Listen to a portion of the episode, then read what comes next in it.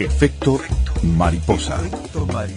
Pequeñas desviaciones en el aire de la radio.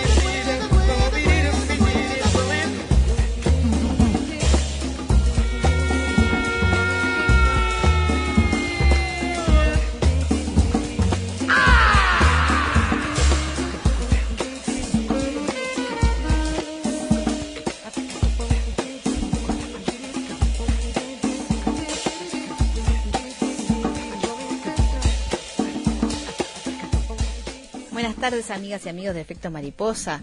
¿Cómo les va esta tarde? Eh, que está soleada por momentos, muy agradable para, para caminar, pero también para escuchar radio. Está Pablo Baute en cabina de controles y Gabriela Yudiche en producción. Eh, bueno, vamos a contarles de qué va el programa de hoy.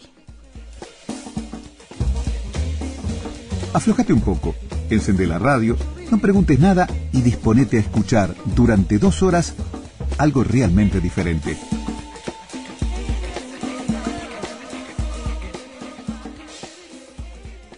Amigos, nuestro título de hoy es Brindis por Pierrot, un libro que obviamente a ustedes les debe sonar el título porque remite a un disco emblemático de Jaime Ross. Este libro, escrito por Mauricio Rodríguez, fue publicado eh, hace poquitos días por Estuario Editora en el marco de esta colección que la editorial tiene, que se llama Colección Discos. Mm, Mauricio Rodríguez es eh, periodista, técnico en comunicación social, cursó la licenciatura de comunicación periodística, es eh, colaborador de varios medios eh, del país, hizo radio también, es director del sitio web Granizo, el sitio de, un sitio web de cultural. Además está en, en, el programa Buscadores de BTV, por lo cual eh, esta nota que vamos a tener con él la grabamos hace unas horas porque justamente en este momento está al aire.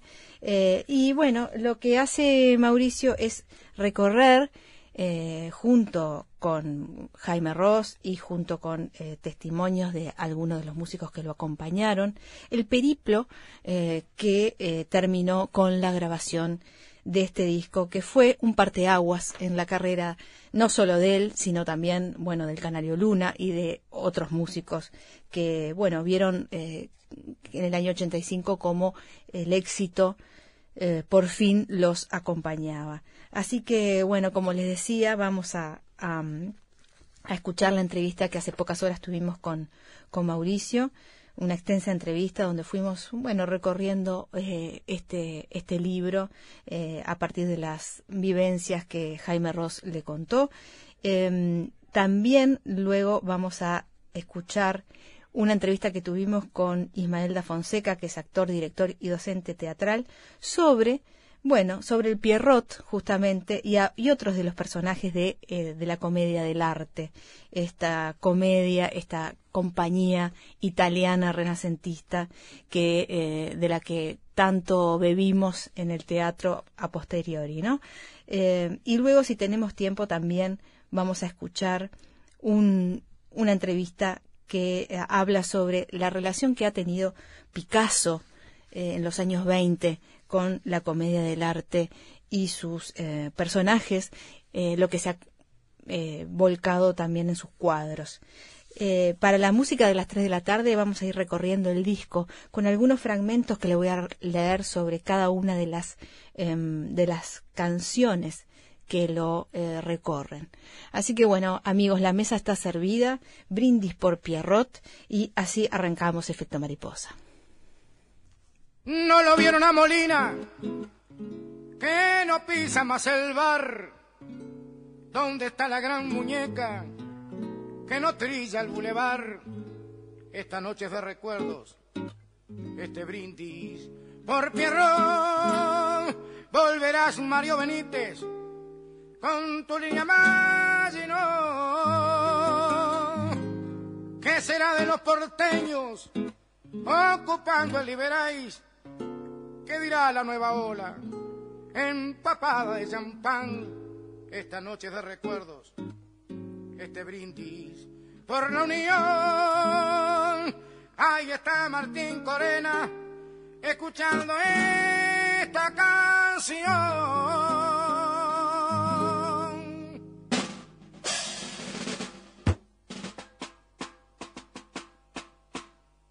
Me voy como se han ido tanto disfrazado de santo y su historia se ha vuelto ilusión.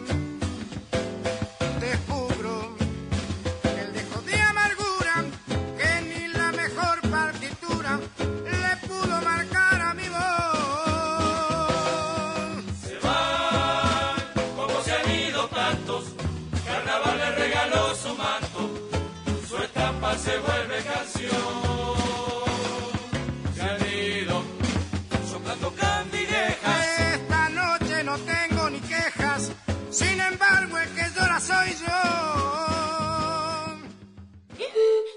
Volar es necesario.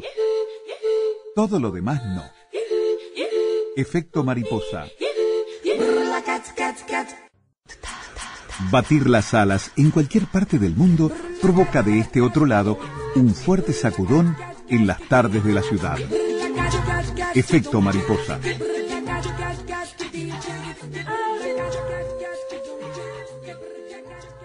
No lo vieron a Molina que no pisa más el bar. ¿Dónde está la gran muñeca que no trilla el bulevar? Esta noche de recuerdos, este brindis por Pierrot, volverás Mario Benítez con tu línea más y no. ¿Qué será de los porteños ocupando el Liberáis? ¿Qué dirá la nueva ola? empapada de champán, esta noche de recuerdos, este brindis por la unión.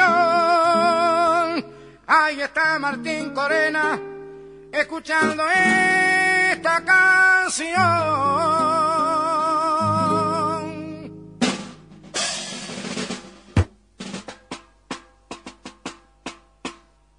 Me voy como se han ido tanto recuerdo disfrazado de santo y su historia se ha vuelto ilusión.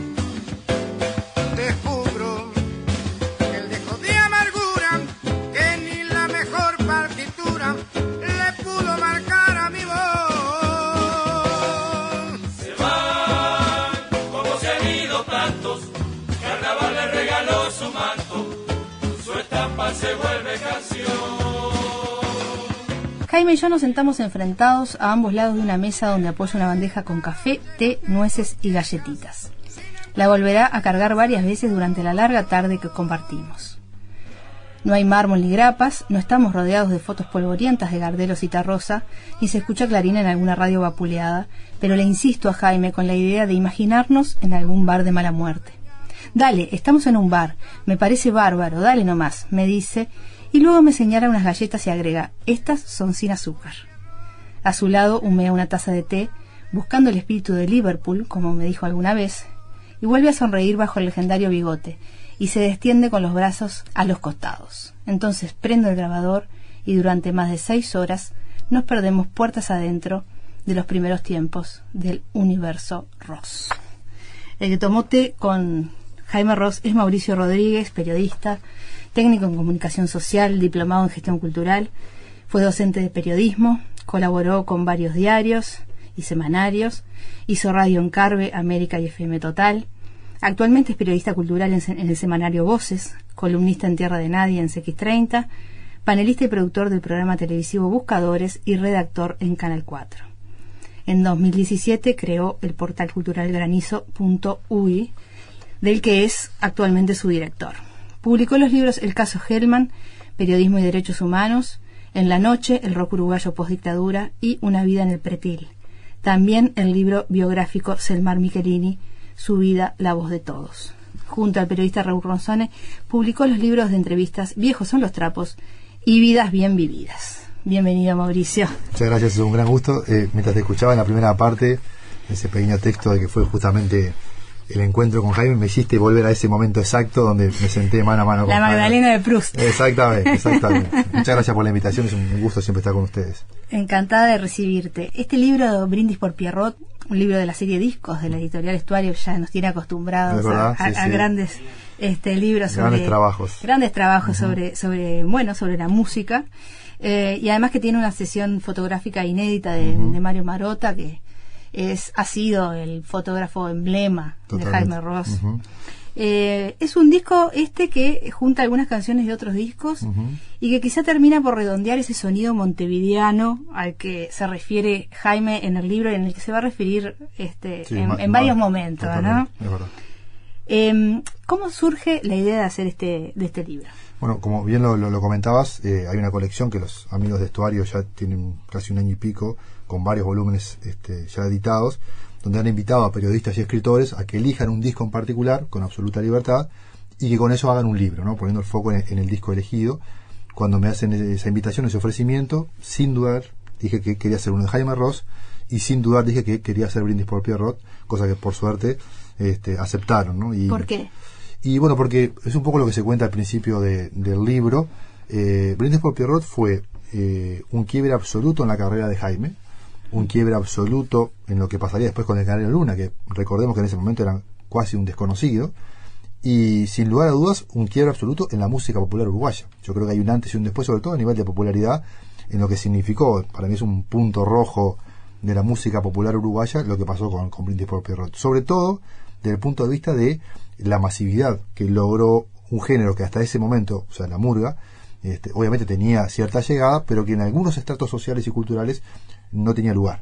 Entonces, bueno, Brindis por Pierrot de alguna manera rompe toda esa barrera y, bueno, en el verano del 86, recordemos que, el disco Brindis por Pierrot salió en diciembre del 85, bueno, en el verano siguiente, a partir de ese momento, eh, Brindis por Pierrot sonó en todos los lugares. O sea, Jaime cuenta en, un momento del libro que que él se asombró este, cruzándose con gente en la calle, que además de que conocía la canción, este, la entonaba, y, además se originó en torno a la canción ciertos debates de, bueno, quién eran esos famosos personajes que se citaban, ¿no? O sea, arrancando por Molina, que es el primero que se nombra, quién era el famoso Molina, y después, bueno, la, lista de personajes que se van nombrando. Entonces, bueno, volviendo a tu pregunta, este, creo que es un punto rojo en, la historia de la música popular uruguaya.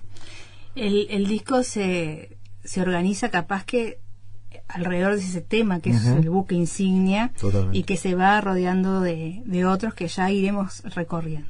Pero antes que nada, eh, ¿era una condición sine qua non que, pudieras hablar con Jaime? Bueno, es una pregunta interesante y te la agradezco. Eh, yo podría, podría haber hecho el libro de todas maneras, porque yo tengo un, gran archivo de música uruguaya, soy un gran consumidor y seguidor de música popular uruguaya incluso en particular, y, y, dentro de ese mundillo, bueno, mucho material de Jaime tenía a disposición. Y no olvidemos además que hace un par de años salió el libro de Milita Alfaro, El Monteviano, que bueno, que es la vida y la obra de Jaime, entonces ahí también había un volumen importante, importante ¿no? Que recorre, este, que es un complemento a lo que salió en el año 87, eh, Sonido de la calle, bueno, Milita vuelve 30 años después a conversar con Jaime y se edita El Monteviano. O sea, a nivel de información yo tenía este, fuentes a las cuales acudir. Pero el libro hubiera sido totalmente distinto si yo no hubiera tenido la posibilidad de conversar mano a mano con Jaime. De hecho, este, este libro, Brindis por Pierrot, está eh, armado de alguna manera, su estructura es en función de las canciones, pero el esqueleto es la voz de Jaime. ¿no? Y, este, y el libro seguramente hubiera sido totalmente distinto.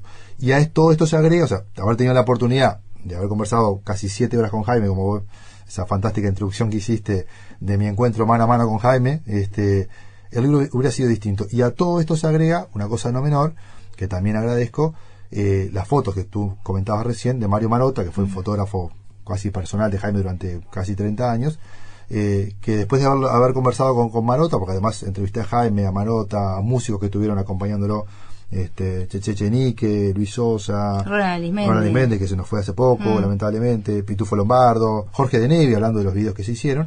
Y cuando termino la charla con, con Mario, me dice, tengo un regalo para hacerte y me ofrece publicar como anexo, digamos, fotos inéditas que quedaron afuera de lo que fue la, la edición de Brindis por que son unas fotos maravillosas de Mario, eh, de, de esa noche, de ese encuentro mano a mano que tuvo Jaime con, con ese personaje de Odera que aparece en, la- en la- en las imágenes. Entonces, volviendo a tu pregunta, bueno, el libro se podría haber hecho igual, pero hubiera sido un libro totalmente distinto. ¿Qué te imaginaste cuando fuiste a llamar a Jaime Ross, que sabes que hace mucho tiempo que está Sí, sí, recluido alejado, en la floresta, este, está alejado de los escenarios y también alejado de la vida social y Totalmente. musical del, del Uruguay? ¿Qué te imaginaste que te iba a decir? Eh, no, no me iba a perder la gestión, por aquello de no hay peor gestión que la que no se Claro. hace, de contactarlo, y para mi sorpresa y para mi fortuna, eh, se puso a disposición desde desde el minuto uno, en ese momento en que le contacté, estoy hablando un año y pico, y un año y medio para atrás, principio del año pasado, estaba por hacer un viaje, y este, dice, bueno, hablamos a la vuelta, y, y ahí lo- lo- lo agendamos. Y bueno, fue simplemente a su vuelta, efectivamente, coordinamos un poco día y hora,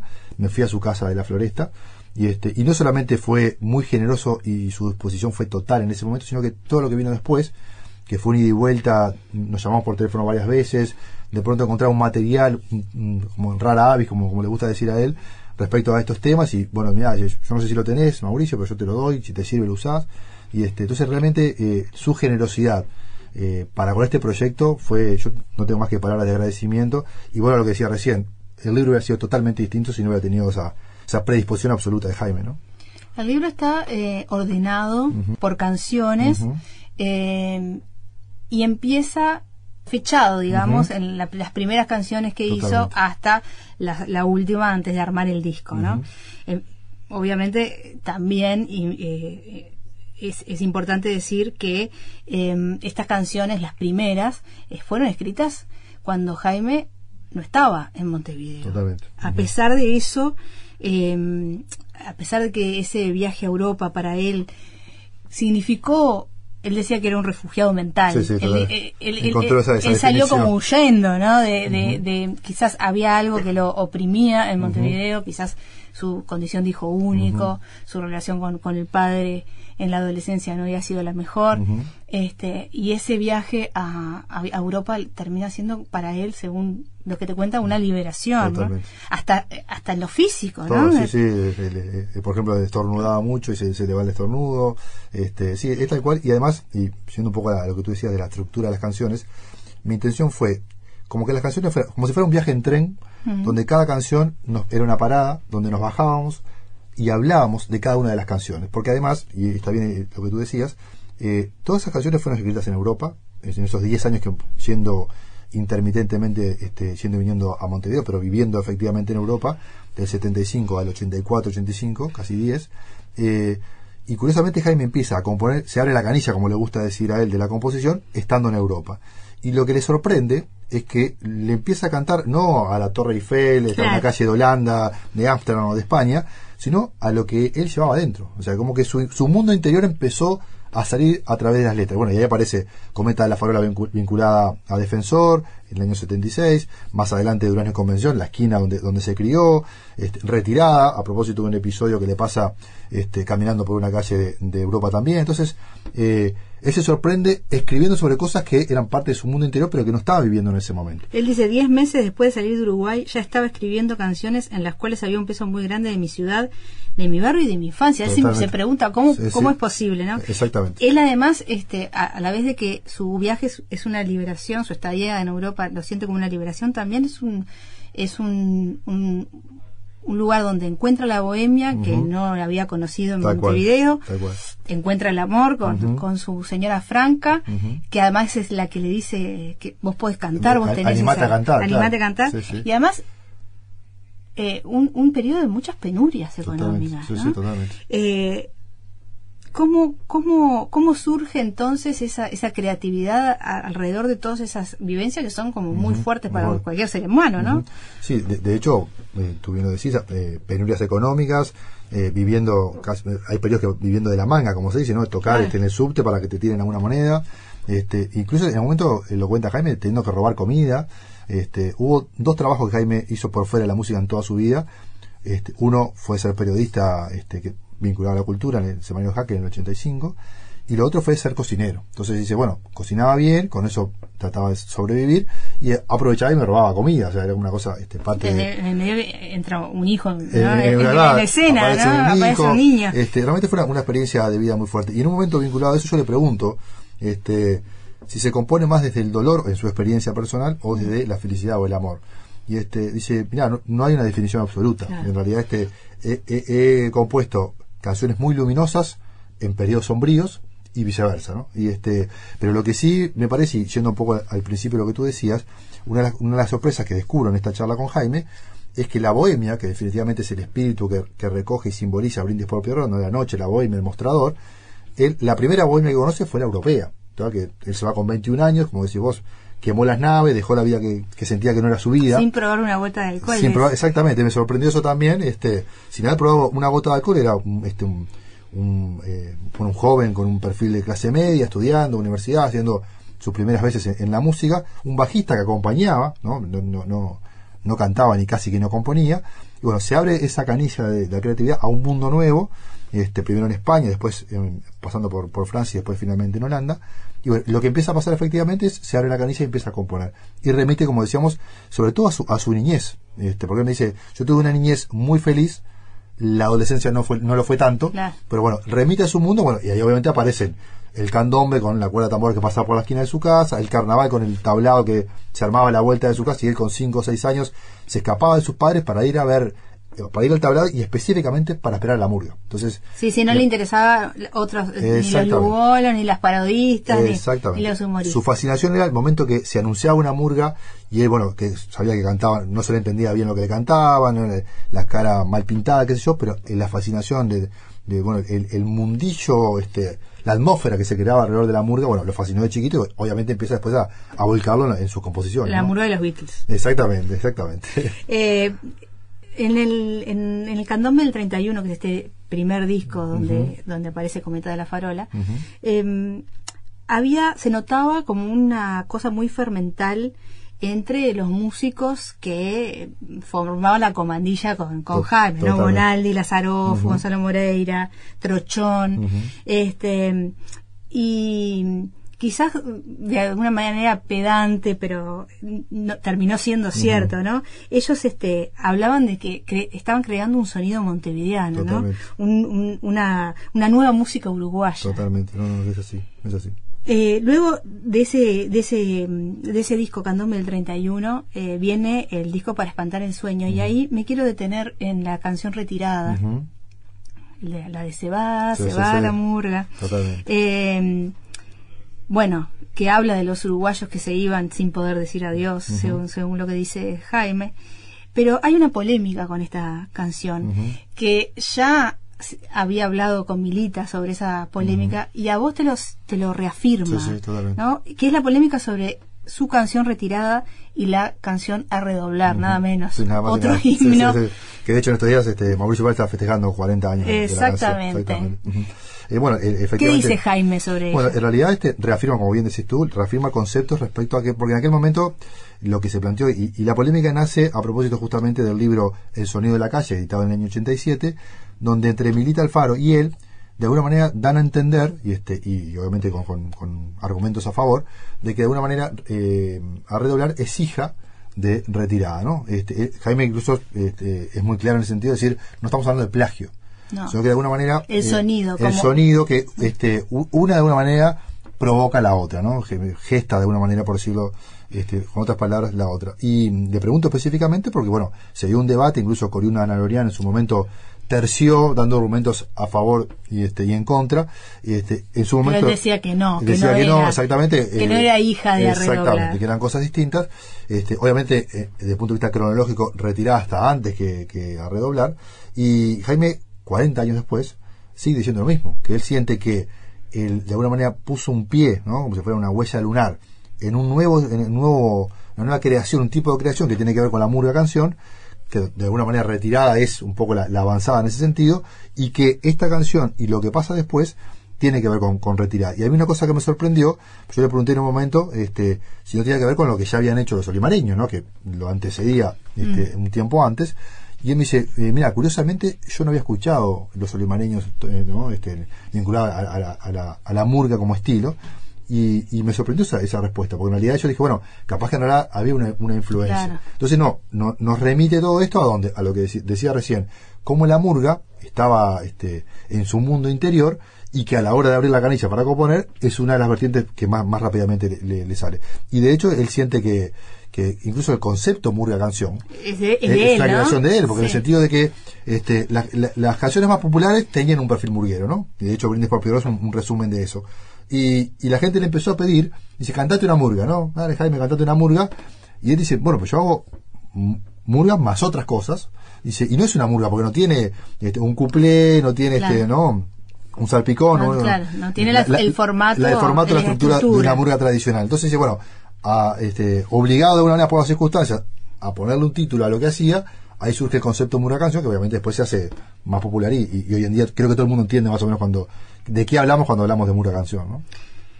Luego de, de Para espantar el sueño, eh, mm, Jaime edita el disco aquello y allí se da el, el único cuplé, que es Los Olímpicos, Los olímpicos, y el primer éxito masivo. totalmente. A Jaime que siempre pensó que iba a ser un músico marginal, ¿no? Totalmente. Y Que- que se aceptaba que fuera así, que él prefería ser eh, Totalmente, este no. marginal, pero por lo menos vivir de la música que era lo que él quería, ¿no? Totalmente. Y de hecho su, su rol de bajista que, que llevó adelante durante tantos años acá y en Europa, este, lo, lo, lo pusieron cómodamente, diría yo, en ese lugar. Mm, Bien, bien decías tú este, recién que Franca, este, su compañera y la madre de su hijo, fue quien finalmente le empezó a decir, pero ¿por qué no la cantás vos, no? Y, este, y ahí se, se, se, se- se animó a cantar.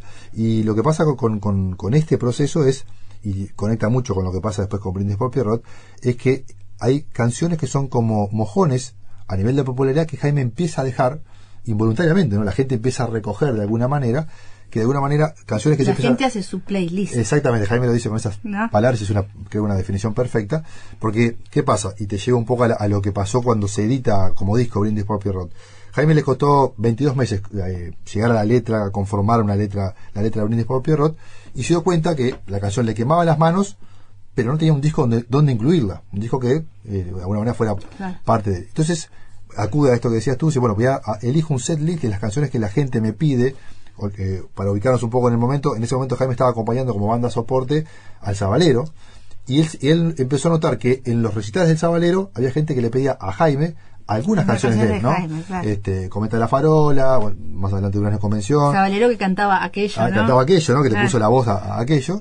Y este, entonces Jaime se da cuenta que hay canciones que están empezando a llegar este, a nivel de popularidad tímidamente en un principio, pero bueno, la gente empieza a conocer sus canciones.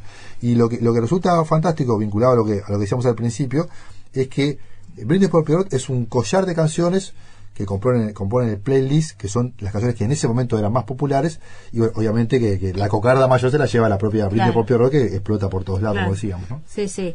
Y, y además eh, hay algunos, eh, en el caso de los Olímpicos, si bien no es una canción sobre el exilio político, está escrita en 1980 y bueno, es obvio que la gente la tomó, La tomó. se la apropió. Totalmente. Este, y además se, se da también en ese, en ese periodo, eh, Jaime toma contacto con los músicos uruguayos, va, Totalmente. va a un concierto de OPA, bueno, presenta aquello en el Palacio Peñarol, que si bien no fue buena la Sí, sí, presentación por el tema del sonido, pero hay un germen ahí de, la, de la vuelta al Uruguay. ¿Qué, qué, qué le faltaba a Jaime Ross? ¿Por qué quería volver al Uruguay? Bueno, él, él lo ha dicho infinita cantidad de veces, yo se lo pregunto específicamente en, en ese, en ese tramo del libro, y eh, hay una, una frase que él ha utilizado, la, la han utilizado varios músicos, este Jaime es uno de ellos, bueno, yo, yo soy planta de esta maceta. ¿ah? Este, Ah. como diciendo, bueno, yo, eh, lo- eh, lo Hugo, Hugo, Fatoruso, exacto, Hugo Fatoruso lo ha dicho bastante Sí. también, y bueno, podemos estar mucho tiempo, Hugo vivió en Brasil, vivió en Estados Unidos, este Jaime, bueno, como decíamos, vivió 10 años en Europa, eh, podemos estar de viaje, eh, dando vueltas por el mundo durante mucho tiempo, eh, a propósito de la, de la circunstancia de vida que vamos atravesando, pero tarde o temprano sabemos que vamos a volver. Jaime, de hecho, me dice que, que él, es- este, me lo dice a mí, lo, lo ha dicho en algunas notas en los últimos años, que él este, no concibe a esta, en esta altura de la vida vivir fuera de... Totalmente, Ah. este, que su lugar es Montevideo y, y Uruguay.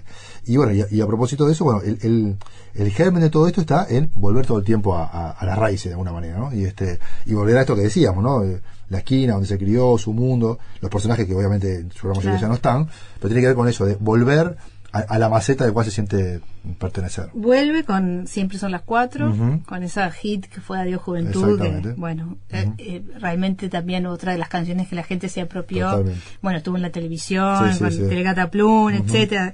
Eh, ahí es donde él se da cuenta que estaba cantando con una identidad propia, ¿no? Totalmente. Que eh, se ve que fue una evolución difícil, para él claro. Aceptarlo, ¿no? Y, y además una cosa que Uno ahora no se imagina cómo, No, no, cómo la voz de Jaime Uno es que dice, única. por, por suerte, ¿no? Que Claro. dio ese paso, este, a lo que, no- a lo que obviamente admiramos su obra, decimos qué suerte que se animó a dar ese paso. Le, le- le debemos agradecer mucho a Franca, ¿no? Claro. Que ha dado ese empujón. Total. Y este, y respecto a lo, a lo que decíamos recién, en ese volver, creo que, que influyó mucho, y lo cuenta Jaime en el libro, hay una primera legitimación que se da, que es eh, en el gueto de los músicos, ¿ah? en, el- en el ambiente de los músicos, Ja- eh, Galemire, hay una, una carta que incluso Mateo le manda a Jaime, este, diciéndole que, Que está en el libro, que está en el libro, es una bella, una muy bella carta, muy sentida, muy honesta, se nota de, de- de Mateo. Y bueno, lo que sucede es que Jaime siente que si bien no, no, no es un músico popular, y en algunas áreas todavía casi desconocido, eh, sus pares, sobre todo los más veteranos, le están dando la bienvenida al club. Lo, lo dice Jaime palabras, Claro. ¿no? Siento que me dieron la bienvenida al club. Entonces, este, creo que ese fue, me da la sensación, es una opinión Perderse eso, estando lejos, Exactamente. Y, y me parece que fue el, el empujón final, esto es una, una- un análisis que hago yo, eh, de decir, bueno, eh, si tus pares, ¿no? Este, a quienes vos admirás, los Fatoruso, este, bueno, aparece ahí Echenique, Galemire, este, bueno, eh, lo decía Mateo, este, Rada, que comparte alguna cosa también.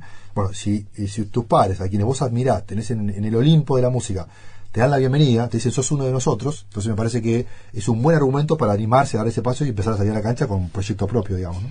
Y es el momento además en el que tiene contacto con, con la falta, con falta y Ujú. resto, y ahí conoce a, al Canario Luna, Caneluna, exactamente, exactamente. que había estado, bueno, por grabar con, con la falta eh, y para salir en, en carnaval y lo que dice es quiero una bicicleta para mi hijo Totalmente. y un fijo para todo el carnaval. Se hagan los tablados que se hagan. Totalmente. Fue lo que le dijo al Flaco Castro y a Piruja Broco, ¿no? aparte, Que- te, das, te das cuenta que eh, es- esa conversión es cuasi bizarra. Sí. ¿ah? O sea, negociar cómo voy a salir, este, eh, con- En ¿en qué, condiciones voy a salir en la murga. Bueno, eh, eh, un- bueno eh, eh, hay una anécdota que también se encuentra en el libro, pa- sobre todo para, para este, que podamos darnos cuenta de los códigos que se dan en determinado ambiente. ¿no? Este, uno dice, bueno, negociar, obviamente hoy en día ha cambiado, estamos hablando de hace más de 30 años. Eh, capaz que las condiciones hoy son, son distintas, pero en aquel momento el Canal Luna cierra su, su- contrato, entre comillas, con la falta en estas condiciones. Pero, por ejemplo, cuando eh, Jaime le presenta por primera vez la letra de Brindis por Pierrot al Canario, el Canario al principio estaba un tanto distante, algo frío, la escuchó de lejos, Jaime primero se la, se la muestra a la murga, ¿no? va contando eh, y de alguna manera haciendo pausas en cada una de las partes, y el Canario se empieza a acercar, estaba al principio alejado contra una pared, se va acercando, le empieza a gustar, este, empieza a oír con, con oídos más atentos, y eh, finalmente como se convence el Canario este, de lo que está viendo y que, que acepta de alguna manera este, ponerle su voz, ¿no? Y en un momento este, hacen un corte y el canario le dice a Jaime, bueno, ¿y cómo se llama esto? Y Jaime, un tanto extrañado, estaba Raúl Castro ahí diciendo, también me lo contó Raúl. letra. Claro, este, ¿cómo se llama? Este, bueno. Brin- Brindis por Pierrot. No, no, no, este, Raúl, que se da cuenta por los códigos que está manejando, qué le quiere decir, dice, no, Jaime, te está diciendo eh, cómo le vas a pagar, cómo, cómo, cómo, cómo se, cómo se arregla ¿Cuánto esto. cuesta? ¿Cuánto cuesta esto, no?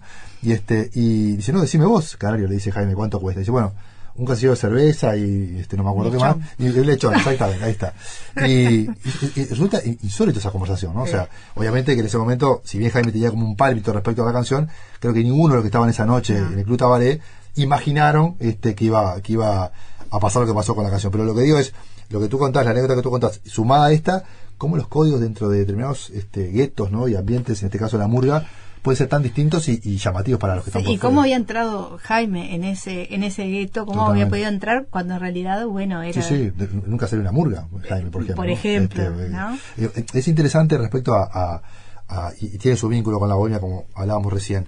Eh, los códigos del mundo del carnaval, los códigos del mundo del candombe, este, y cómo entrar a esos lugares siendo respetuoso y que los que están ahí te den la bienvenida y te que sientan que vos sos parte. ¿Y qué tenés que hacer? Tenés que ser bueno en, la, en lo que haces. No, no, bueno eh, en la música. Exacto, no, pero además eh, Jaime lo dice respecto, por ejemplo, al, al mundo de- de- candombe, ¿no? Este, dice, bueno, la gente de candombe sabe cuando vos querés estar porque querés ser parte de.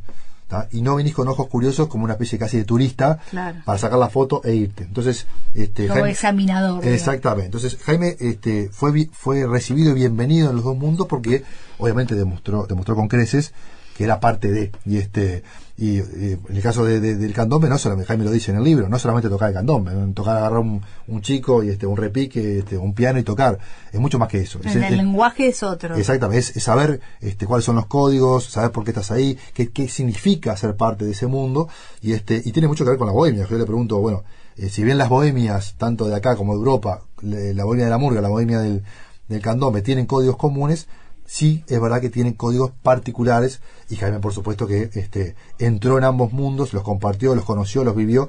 Él lo dice, tiene una campera negra y le gastó el, codo apoyándose en distintos mostradores y conviviendo con ellos. De hecho, la, la letra de Brindis por nace una noche, después de, un ensayo de, de, de en el Club Fénix, que se van a tomar una extra, digamos, este, con el Canelo Luna y algunos personajes más, y viendo la escena, escuchando la conversación y observando, aparece la letra de Brindis por Pierrot. Él le había prometido esta canción Totalmente. al Al canario, ¿no? Exactamente, sí, sí, sí. ¿Y cómo fue esa, ese... Y bueno, ese y, Ja- y Jaime, este, bueno, ahí hay- creo que hay un mérito este, que obviamente hay que señalarlo particularmente. No solamente Jaime sintió que tenía un compromiso para hacerle una letra, para ponerle una letra a la voz de, del canario, sino que evidentemente vio algo que muy pocos vieron, por no decir nadie, eh, del potencial como artista popular que tenía Canario. Porque recordemos que hoy, hoy, hoy en día creo que todos los que más o menos este, tienen cierta cercanía con la música popular uruguaya saben quién es el Canario Luna o qué fue en su momento. Pero en ese momento era casi un desconocido, porque la murga era un género casi marginal. Se lo, se lo miraba muy mal. Muy mal, ¿no? Este, de hecho, yo- Socialmente, socialmente, no, claro. no. Yo tengo una anécdota que, que, que me ha contado gente del ambiente de carnaval. Este, un, un murista en particular dice que durante muchos años, estamos hablando de esta época, mediados de los 80, este, un día llega a la casa de su madre y la madre está muy angustiada y este, y le pregunta, ¿qué pasó, mamá? Y dice, no, mira, fui, fui al almacén y este, y la almacenera o una vecina dice, ¿es verdad que tu hijo es murguista? Mm, como- como Casi como si fuera narcotraficante, Claro. este, ¿no? Como siendo este, una cosa absolutamente eh, ofensiva, ¿no? Este, gozaba de muy poca popular- popularidad. Bueno, volviendo a lo que decía, eh, Jaime no solamente hizo una, una letra maravillosa de la bohemia, de la noche, del mostrador, de ese Montevideo, de los personajes que, que se mencionaban en esa noche, sino que además se la calzó perfectamente al canario y además, obviamente, vio un potencial en el canario que, bueno, ya sabemos lo que pasó después, ¿no? Coriuna Lorñán diría una letra muy riesgosa. Totalmente, ¿no? sí, Porque sí. larguísima, Larguísimo. en tres partes. Tenía todo para perder la letra, sí, sí. Eh, pero, claro, ¿qué pasa? Esta canción es. Mm, cada frase tiene una historia. Totalmente. Eso así. Todas fueron surgiendo en las charlas de boliche. eh, Molina, Mario Benítez. Hasta referencias a Onetti, ¿eh? ¿no? Te largan a la cancha, es una referencia a algo que había escrito Onetti. Selmar. Selmar.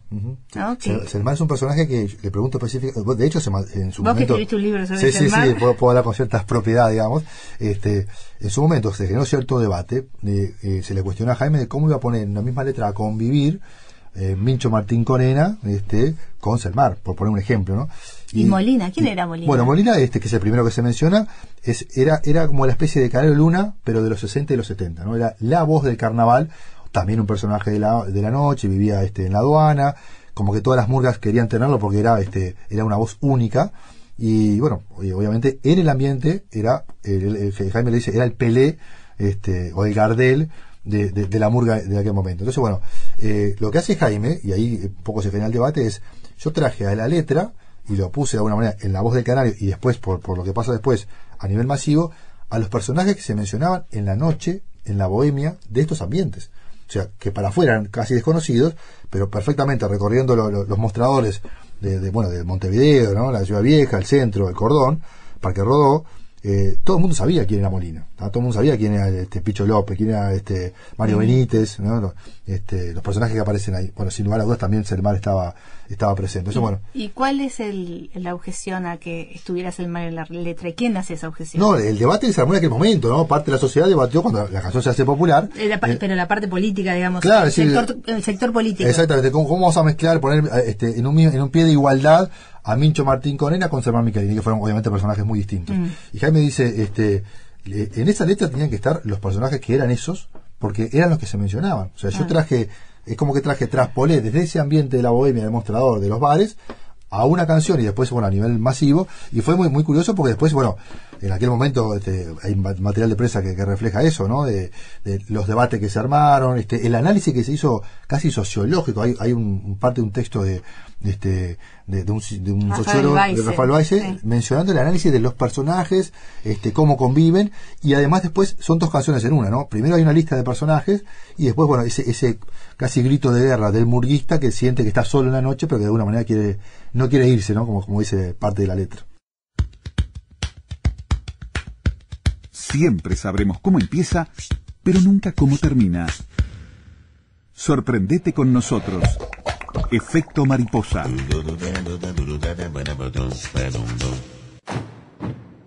Investigadores, matemáticos, escritores, deportistas, historiadores, científicos, actores, artesanos, cantantes. Todos ellos, desde cualquier parte del mundo, se encuentran todas las tardes en Efecto Mariposa.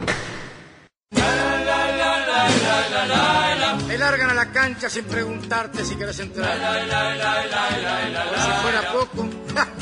de golero. Toda una vida tapando agujeros. Y si en una de esas salís bueno, se tiran al suelo y te cobran.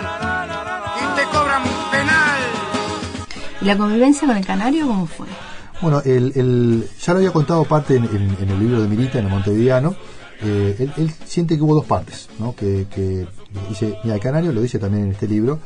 El canario, eh, cuando lográbamos que fuera al estudio, encerrarlo en el estudio, que se pusiera al servicio de la grabación este, o de los ensayos, este, era absolutamente profesional. O sea, y este, y no era, había que hacer las cosas muchas veces porque salían mal o no salían este, perfectas. Sabemos que Jaime es un gran defensor de la perfección o, o la mejor versión de cada uno. Y en, ese- en ese sentido no había problema. El tema era lo otro, de, bueno, faltar ensayos, faltar la grabación. Entonces, Jaime, recordemos, se graba Brindis por Pierrot, es un éxito absoluto. Este, es la canción a nivel de música popular más vendida en la historia de la música nacional. Y eh, con- eh, aprovechando ese empujón, bueno, graban dos discos más a posteriori, ¿no? Y bueno, esa otra etapa que viene después fue muy difícil, ¿no? Por todo esto, ¿no? Le, le poco este afecto de cumplir el horario de- del canal y todo lo demás. Y bueno, como es público y notorio, la, la relación se va deteriorando hasta un distanciamiento que llegó incluso hasta, hasta la muerte de Canelón, sin lugar Sin, sin hablar. sin hablar, exactamente. Ja- Jaime lo dice en el Monteviano y también lo reflexiona un poco en este libro, este, bueno, que, que él este, sintió mucho dolor en ese momento, que él defendió lo que entendía era su posición, el Canario también dio sus argumentos, un distanciamiento de más de 30 años, que quedó, bueno, obviamente, este, quedó así para el tiempo, porque obviamente después vino el fallecimiento de Canario. ¿no? Claro. Eh, en el libro hay eh, referencias a dos personas que tuvieron un vínculo muy estrecho con, con Jaime y que tuvieron mucho impacto eh, con, al nivel visual. Uno es Mario Marota y el otro es Jorge de Nevi. Totalmente, ¿no? Totalmente. Este, que además eh, en, la, en la letra de Durazno y Convención, en la música de Durazno y Convención, lo transforman en un videoclip Totalmente. y es eh, un impacto realmente en, en la época, ¿no? En el momento. A pesar de que ellos dicen que no. Sí, sí, que no. Este, bueno, eh, eh, es- es un ejercicio interesante, lo- los invito a, a- a los que escuchan a hacer ese ejercicio, eh, de ver los dos videos, el video de Durazno y Convención y el video de Brindis por Pierrot, con los, con los ojos que tenemos acostumbrados a lo que son la estética visual de hoy, y uno se da cuenta que eh, es, eh, primero que nada, hecho con mucho cariño, pero muy amateur. Claro. Este, Muy ca- casero. Artesanal, Sí. claro. Este, y lo que sucede es que, eh, lo cuenta Jaime sobre todo, Brindis por Pierrot, que, eh, eh, perdón, Durazno y Convención, que fue un año antes, que lo que pasó, que lo, lo emiten en el último programa de Telecataplum, o el penúltimo, diciembre del año 84 en ese caso, y la gente no está acostumbrada en ese momento, era el resurgir recién del, del famoso videoclip, que obviamente explota a partir de los años 90, eh, no estaba acostumbrada a ver a los artistas populares más, o sea, estaba acostumbrado a escucharlos eventualmente, pero no mirarlos en la televisión. Claro. Entonces fue un impacto absoluto ver a Jaime Ross, este, con esa recreación, este, casi lineal que hacen de Durazno y Convención. Incluso la gente empezó a llamar al canal y tuvieron que repetirlo la semana siguiente, esto lo cuenta De Nevi, porque fue un impacto absoluto, Claro. centenares de llamadas en el canal.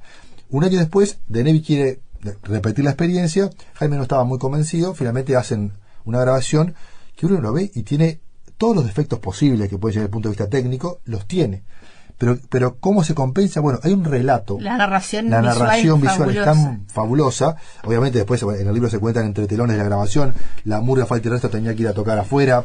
Algunos estaban malhumorados, Sí, se es- querían es ir. buenísima esa historia. Este, el, el bolichero que, que, que, bueno, que fue el club congreso allí en la calle Agraciada, estaba de mal humor porque no entendía cómo había 40 tipos que le habían invadido este, durante toda una tarde de un domingo a grabar el video. El canilla Maturro hubo que ubicarlo porque estaba, Maturro, estaba este, jubilado, estaba ¿no? jubilado, este, este, Jaime eh, cuenta toda la pesquisa que hizo para llegar a, a rescatarlo para la grabación y después para, para la posterior participación en el disco.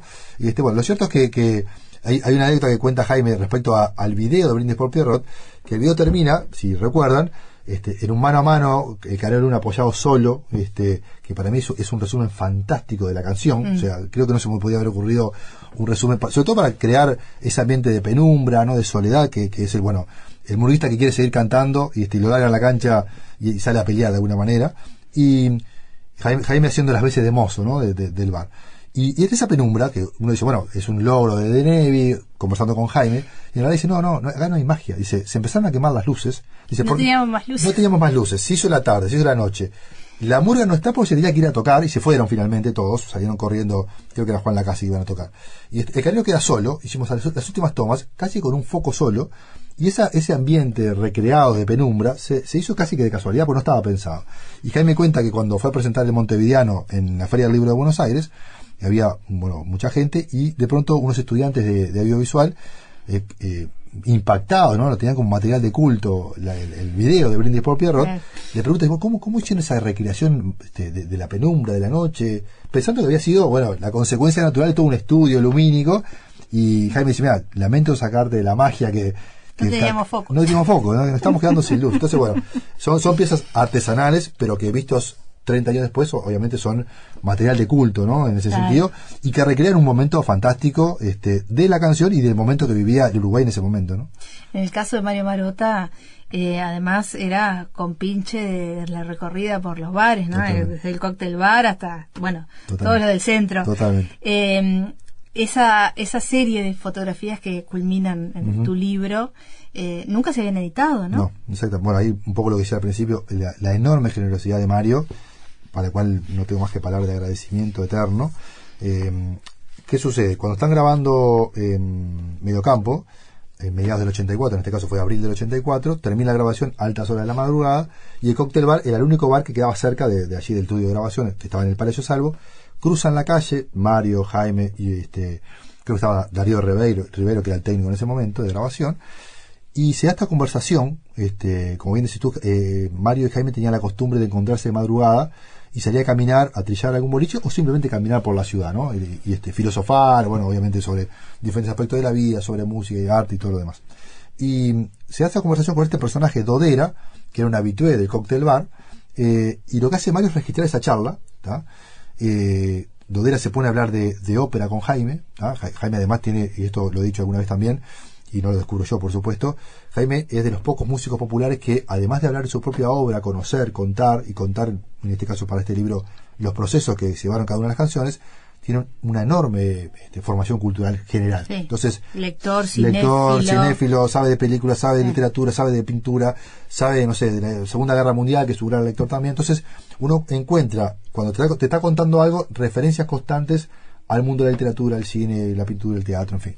Y, eh, entonces, eh, Jaime se pone a hablar de ópera con este personaje Dodera, y el personaje se pone a hablar con Jaime, se entusiasma en la conversación, de alguna manera se aíslan de lo que está pasando alrededor de- en el cóctel bar, eh, ensimismados en la charla, y este personaje se pone a cantar, ¿no? Y son esos movimientos que se ven en esas fotos, son 30, 40 fotos que sacó Mario de ese instante mágico, digamos, en la madrugada de Montevideo, y tuve la enorme fortuna de que eh, Mario tuviera la enorme generosidad de que me las diera para publicar por primera vez en este libro, entonces yo tengo la sensación, y obviamente eh, cada, cada lector eh, hará su propia experiencia, que después de haber estado eh, leyendo esas mm, doscientas y pico de páginas del libro, termina la conversación con Jaime, que yo cuento de todo lo que hablamos, y de repente uno se encuentra con ese abanico de, de imágenes de Mario que te llevan inevitablemente a ese momento y a esa atmósfera. Para mí es un cierre fantástico. Y además, yo con un amigo Javier Nocetti, que es fotógrafo, nos fuimos a recorrer durante el proceso de hacer el libro los bares que aún sobreviven de los que menciona Jaime, ¿no? El Trascende,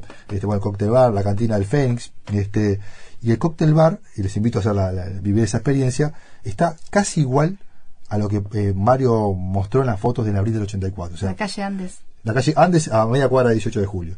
Este, los invito a ir y me fui con, con mi amigo Javier Mosetti, nos sentamos en el bar, los personajes parecen que viajaron en el tiempo y son los mismos de hace casi 40 años y el cóctel bar sigue siendo casi lo mismo. Así que bueno, eh, más que agradecido con las fotos de Mario, ¿no? Este libro eh, es un recorrido en el que termina con una gran explosión de popularidad, como es la salida de este disco Brindis por Pierrot, pero el recorrido es un recorrido eh, que trasunta dolor, que trasunta soledad. Él dice en algún momento para escribir una canción, nada mejor que, que la soledad.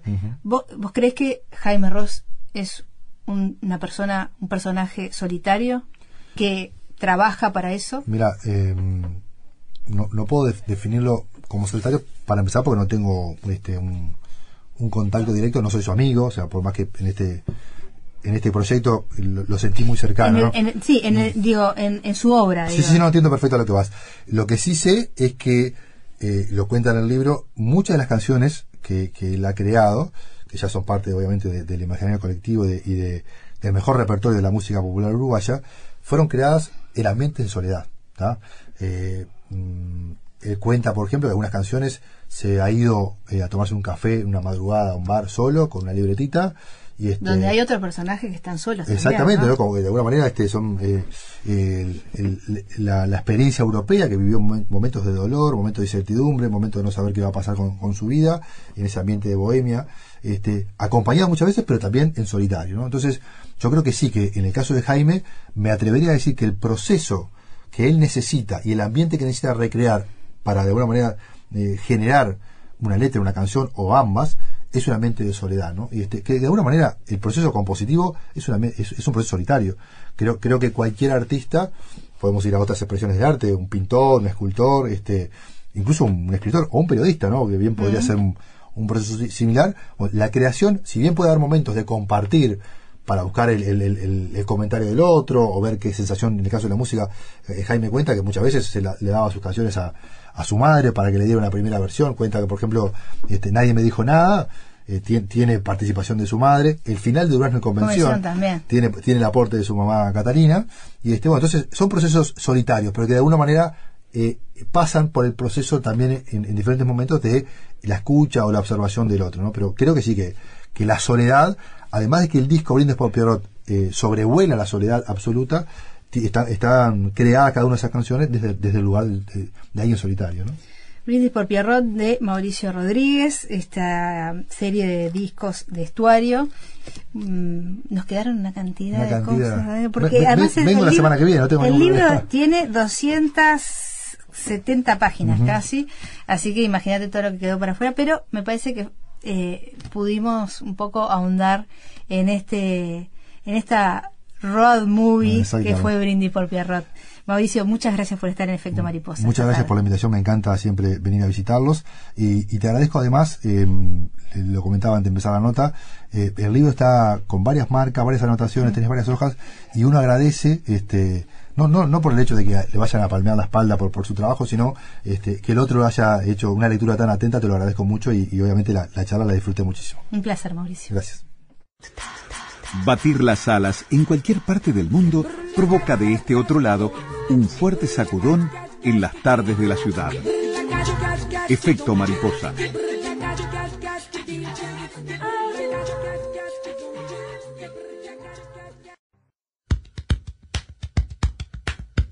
Siempre sabremos cómo empieza, pero nunca cómo termina. Sorprendete con nosotros. Efecto mariposa.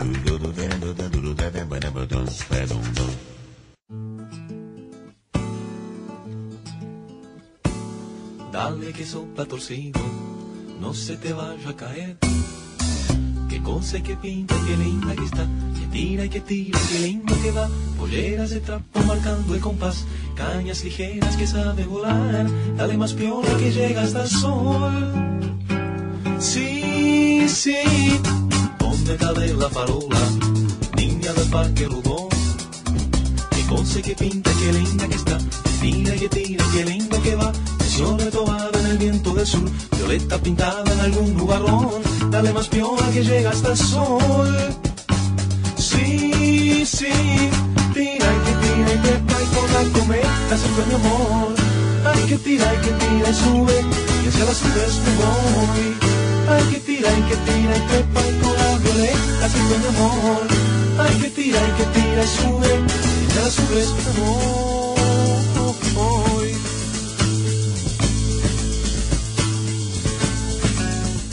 Brindis por Pierrot es el título de hoy de Efecto Mariposa y es un recorrido por eh, los temas de este disco emblema de Jaime Ross. Estamos escuchando Cometa de la Farola, la primera versión, la que decía Nubarrón en vez de Bajo el Cielo Azul. Eh, y bueno, Jaime cuenta en su libro, en este Brindis por Pierrot de Mauricio Rodríguez, eh, cómo nace esta canción.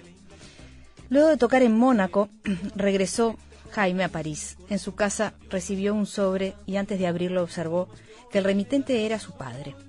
En su interior había un diario doblado y cuando lo desplegó leyó en su tapa La historia quedó de rodillas, defensor campeón. Jaime no tenía idea de qué estaba pasando con el campeonato uruguayo y así de improviso supo que el equipo Violeta, su equipo, el del Faro que contemplaba desde niño en las tardes de fútbol en el campito de Durazno y Convención, había engendrado una hazaña y roto la hegemonía de Peñarol y Nacional. Junto al diario había una carta de René, su padre, donde le contaba que, a pesar de ser de Nacional, había ido en nombre de Jaime al estadio Luis Francini en el definitivo partido contra Rentistas, y que había presenciado la histórica vuelta olímpica del equipo comandado por Luis Cubilla. Allí mismo, presa de la sorpresa y la emoción, Jaime comenzó a imaginar la canción Cometa de la Farola.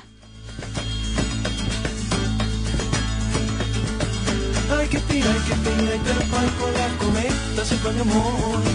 Que que sube y hacia las nubes. Hay que tirar, hay que tirar y trepar con la violeta se fue mi amor. Hay que tirar, hay que tirar y sube y las nubes me voy.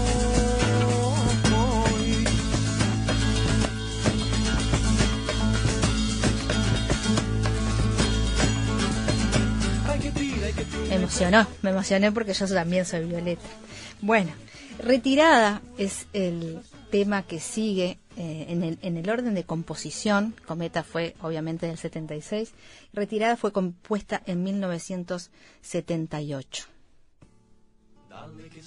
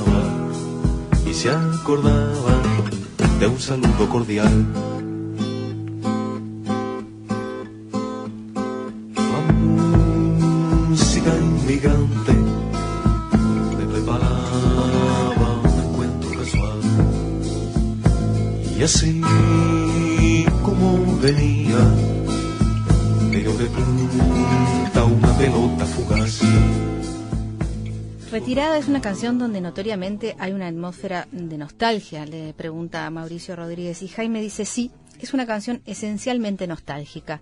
Es la de alguien que está en el camino y que reflexiona. Es de un tipo que anda con una mochila y de repente está saliendo de una ciudad extranjera y se cruza con unos niños que están jugando al fútbol. Ahí saqué la foto y me impactó. Dije, ¿qué estoy haciendo yo con una mochila al hombro saliendo de París? Me cruzo con unos niños, con unos niños árabes y les devuelvo la pelota porque cuando le pego a la pelota lo asocio inmediatamente con mi infancia y mi mente se va de repente muy lejos y me pregunto ¿a dónde apunta mi brújula? ¿Apunta hacia el norte o hacia el sur? Bueno, en ese momento hay una reflexión acerca de que el mundo es uno solo y la nostalgia son espejismo nomás. Pero como te digo una cosa, te digo la otra. El mundo es uno solo y los sentimientos señalan al sur. El rumbo es uno solo y la nostalgia nos ayuda a andar es, es un monumento a la, nostalgia, a la nostalgia, dice Jaime.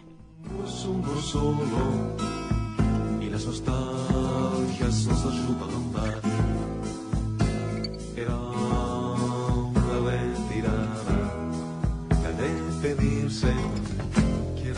una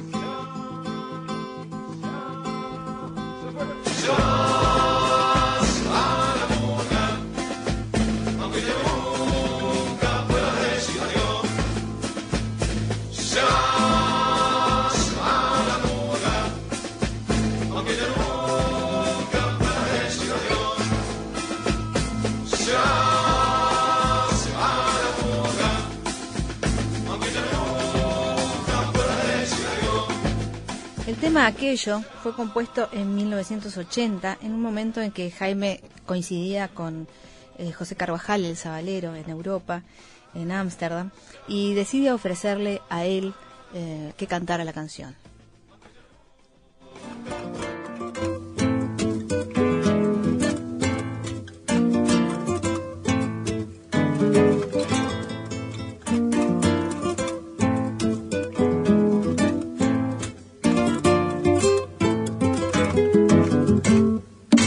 En la noche fría se ha perdido aquello, se extravió su alma en el vendaval. Tanta hermosura que alegró las tardes, que encendió las luces de nuestra ciudad. En la noche oscura se ha perdido aquello, en los diarios viejos se apagó su voz la ropa tendida sobre los alambres, saluda al ausente, prolonga el adiós. Dicen que se fue, dicen que está acá. Dicen que se ha muerto, dicen que volverá. Dicen que se fue, dicen que está acá. Dicen que se ha muerto, dicen que volverá. ¿Por qué aquello la canta el sabalero? Le preguntan. Y Jaime eh, responde, porque la canción pidió que la cantara el sabalero. Escribir esta canción fue muy difícil para mí, ya lo he dicho, puesto que es una canción pre-rock and roll. O sea, no tiene ningún elemento de rock más allá de su bajo eléctrico. Me refiero a su armonía, su estilo, su sonido, su impronta. El Sabalero, si bien es un cantante de fines de los 60, tenía una escuela entre folclórica y tanguera muy expresiva. ¿Y cómo la cantó? Yo recién empecé a poder cantar la canción como la canción lo pide en estos últimos cinco años en que toqué en vivo y la incluí en el repertorio. Y sentía que la estaba cantando bien porque a mí, porque mi voz había madurado. Limpian las vidrieras, se abren los balcones para que entre el sol.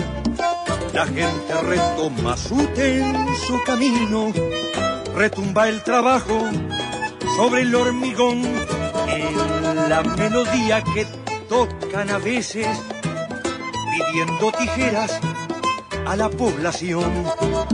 El barrio respira los tiempos de antes, las nubes de otoño, aquella ilusión. Dicen que se fue, Dicen que se ha muerto, dicen que volverá. Dicen que se fue, dicen que está acá. Dicen Los, que Olímpicos fue compuesta en 1980 y se transformó inmediatamente en un himno del exilio. Eh, fue una canción que la gente tomó para sí inmediatamente. Sin embargo, para Jaime, eh, él consideraba que era una de las canciones que menos interés le generaba desde su propio repertorio.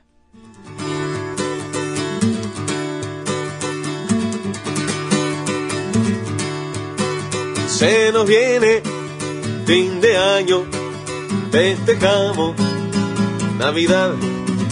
Los ensayos se complican preparando carnaval. La la la la la la la la la la Ya está cerca fin de año en Holanda, en Canadá. Los muchachos congelados recordando carnaval. La la la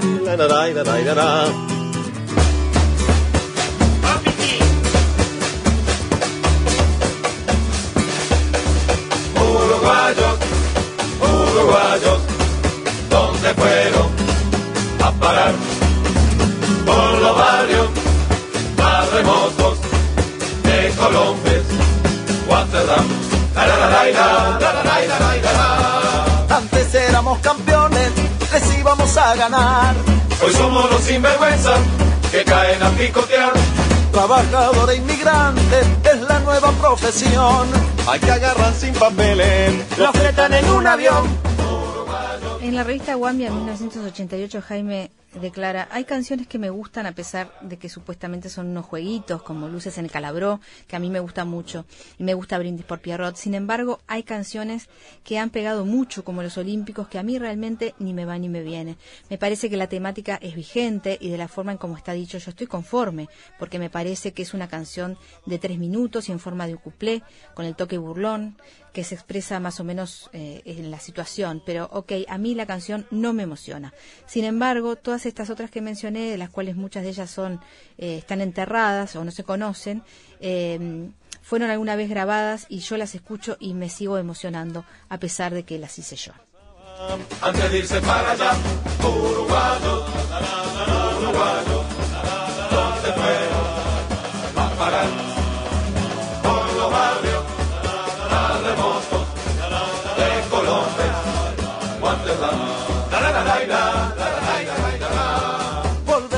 Sentido. Tampoco vivir allí. El que se fue no es tan vivo. El que se fue no es tan gil. Por eso si alguien se borra, Adiós Juventud eh, fue compuesta en 1982 y es la cuarta canción del disco y una de las elegidas para ser incluida luego en el eh, disco Brindis por Pierrot. Adiós, juventud.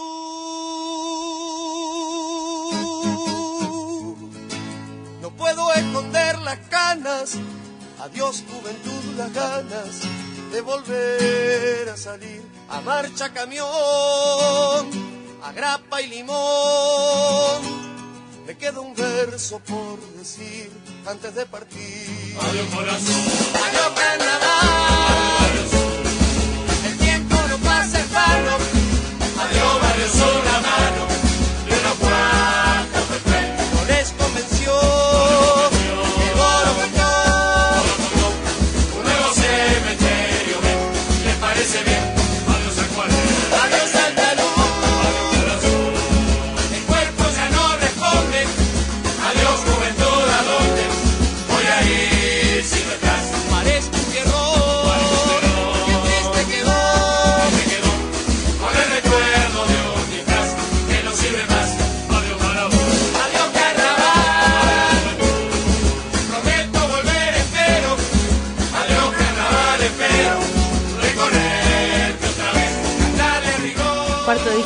Cuarto tema del disco eh, siempre son las cuatro. Eh, en la grabación original, Jaime hace coros, además de tocar la guitarra y el bajo. Gonzalo Moreira toca el bombo y hace coros. Hugo Fatiga Cardoso los platillos y Ronald Arismendi el redoblante.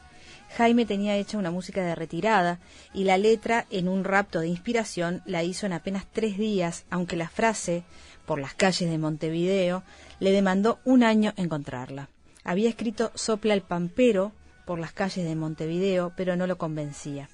En una entrevista, en diciembre de 1990, comentó que era una canción que se vinculaba con los Beatles. La gente cree que es una murga tradicional, pero no. La siento identificada con All You Need Is Love. Ese final parece mentira, las cosas que veo. Tiene una influencia grande. No tienen nada que ver musicalmente, nota por nota, pero para mí es como un espíritu que está ahí presente.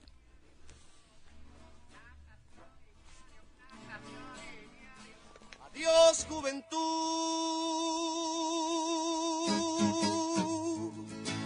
No puedo esconder las canas.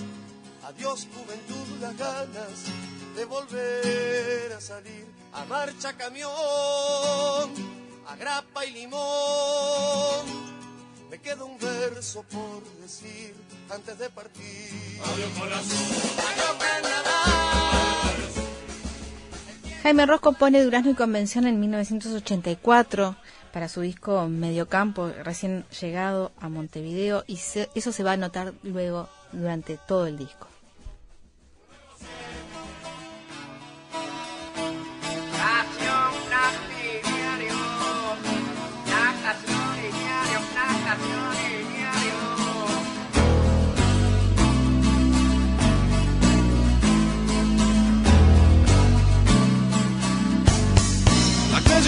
Nace a la intemperie del un ceniciento, palmeras al viento, abiertas las olas, marrones y blancas.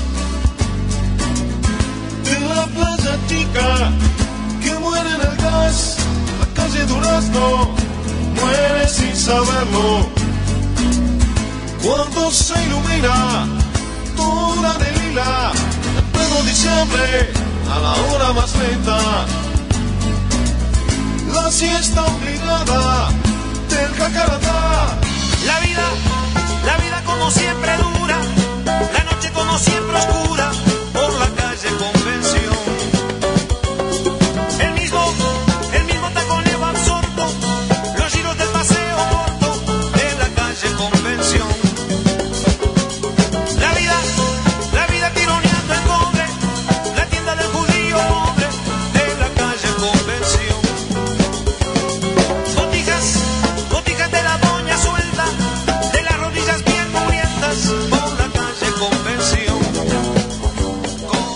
Dice Mauricio Rodríguez en este libro, lo remite a su niñez, al microclima donde se crió.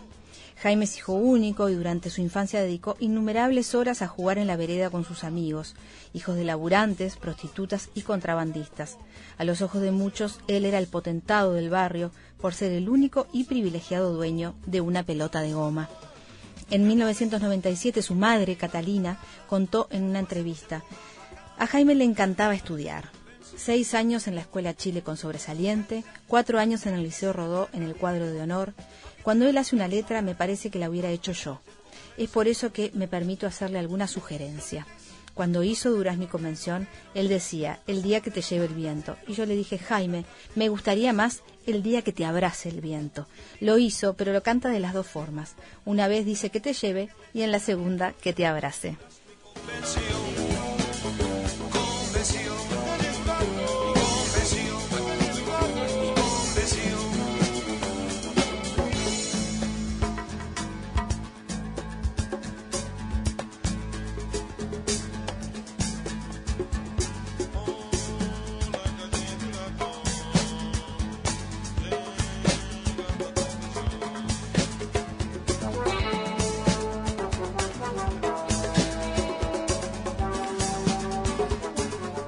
Amigos, Brindis por, Pierrot, este libro de, Mauricio Rodríguez sobre el disco de Jaime Ross. Nos vamos escuchando la última, el último tema eh, que compone este disco Brindis por Pierrot, eh, con un tema que se escribió en 1984 y que es nada más y nada menos que Los futuros murguistas. Una sombra junto al medio tanque, sin un mango en el bolso, con el en los hombros, bien peinado para atrás, estudiando el ensayo, apurando las brasas, codiciando callado la pintura y el disfraz, relojeando a la piba de una noche de enero, calibrando las copas de los del mostrador, el futuro murguista, garronea un cigarro, mientras tanto le aclaran los alincisos menores. Esa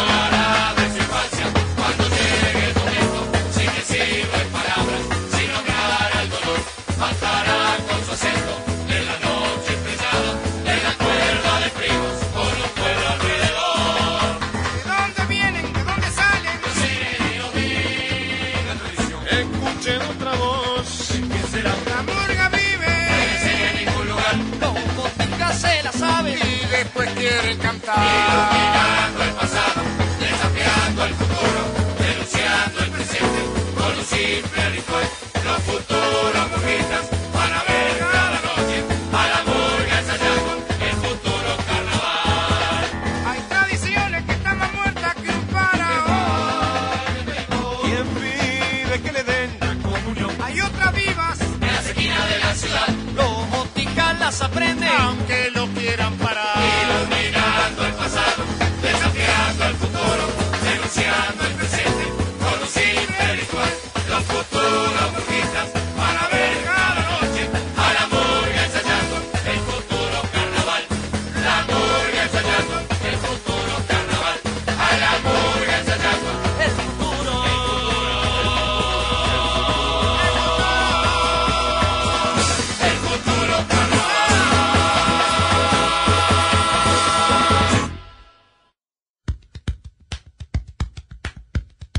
Siempre sabremos cómo empieza, pero nunca cómo termina. Sorprendete con nosotros. Efecto mariposa.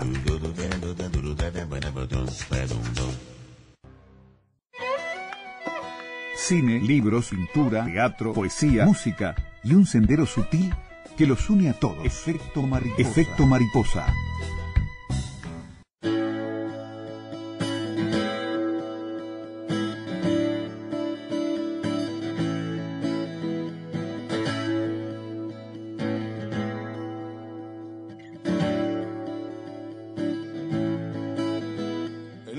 De los usares de Momo, encandilado por las luces de otro barrio, aquel murguista saludando con su gorro, se despedía como siempre del tablado.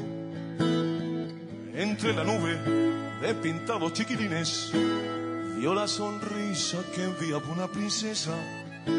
Entre los rostros de mezclados colorines, Dudo si era para él la gentileza. Y por si acaso dedico una reverencia a la muchacha que la noche se quedaba en el momento de partir la bañadera.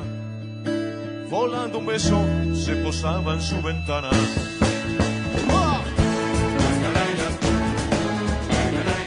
Brindis por Pierrot, nuestro título de hoy. Estábamos escuchando Colombina, eh, un tema de Jaime, pero también un personaje de la comedia del arte, como lo son el Pierrot, el Arlequín, el Polichinela. La comedia del arte, también llamada comedia del improviso, un espectáculo teatral eh, popular que se origina en el siglo XVI, aunque algunos autores afirman que ya exi- existía durante el siglo anterior, y que se inicia en la Italia del Renacimiento, luego se expande por Francia, España y Rusia. Y bueno, y tiene una influencia muy grande hasta, hasta entrado el siglo XX, ya veremos por qué. Pero primero vamos a escuchar un fragmento de una entrevista que le hiciéramos al actor, director y docente teatral Ismael da Fonseca sobre eh, la comedia del arte y algunos de sus personajes.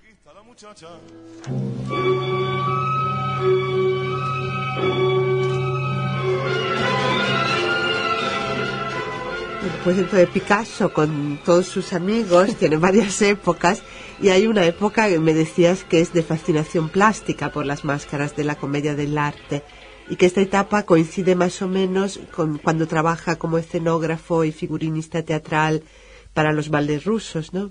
Exactamente, porque Picasso, entre el- las muchas mujeres a las que amó en su vida, pues una de las primeras.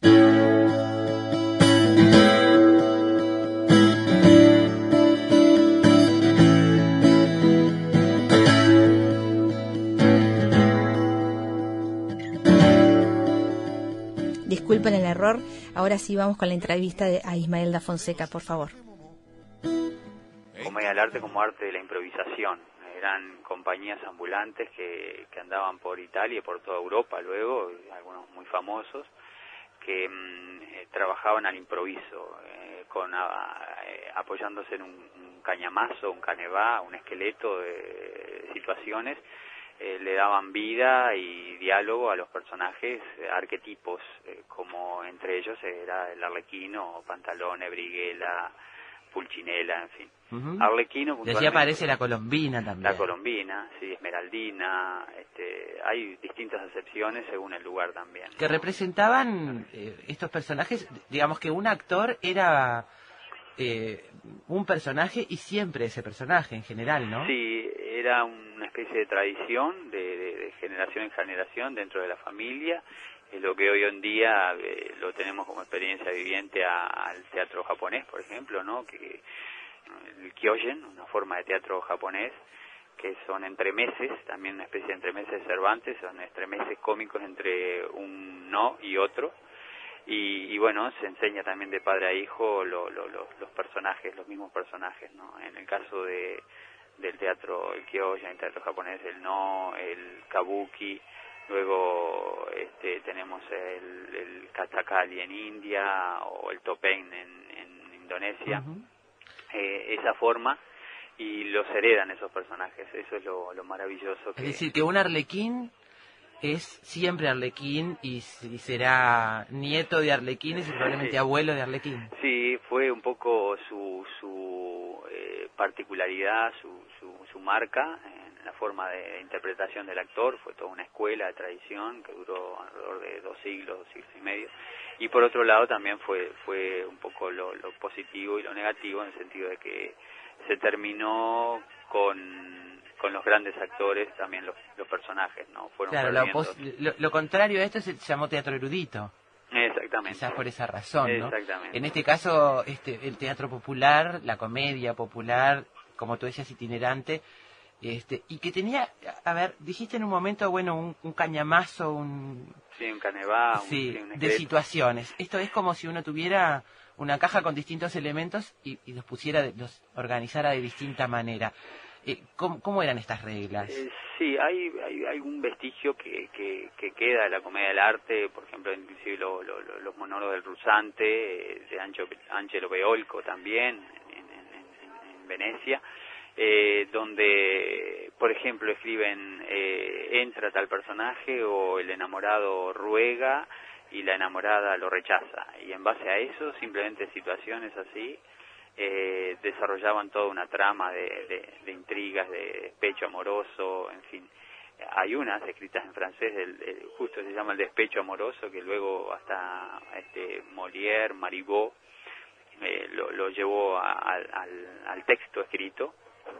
Eh, y bueno, en función de eso los personajes ya sabían eh, qué cómo iban a entrar a escena eh, y, y cómo iban a contestar en el presente, en ese momento, que eso era lo rico, la frescura, la, la espontaneidad del actor, la, la capacidad de invención, de imaginación, eh, jugando con el otro. Eso es lo- Visualmente, ¿cómo era? ¿Era un teatro más verbal que visual o...? Eh, no, jugaban ambas cosas, eh, quizás fundamentalmente lo visual, porque era un despliegue también, en el caso de Arlequino, de Muchos colores. claro, y destrezas acrobáticas, Claro. tenían mucha cosa de, de- de despliegue físico, de, de gags, de, de que le llamaban ellos, este, donde simulaban peleas, saltos mortales, eh, acrobacias, equilibrio, hasta las eh, mujeres eh, este, representaban, eh, eh, desfilaban por una cuerda, eh, la cuerda floja que hay grabados de la época. Esto es nuevo, ¿no? La inclusión de mujeres en la escena era es nuevo, es propio de la comedia del arte.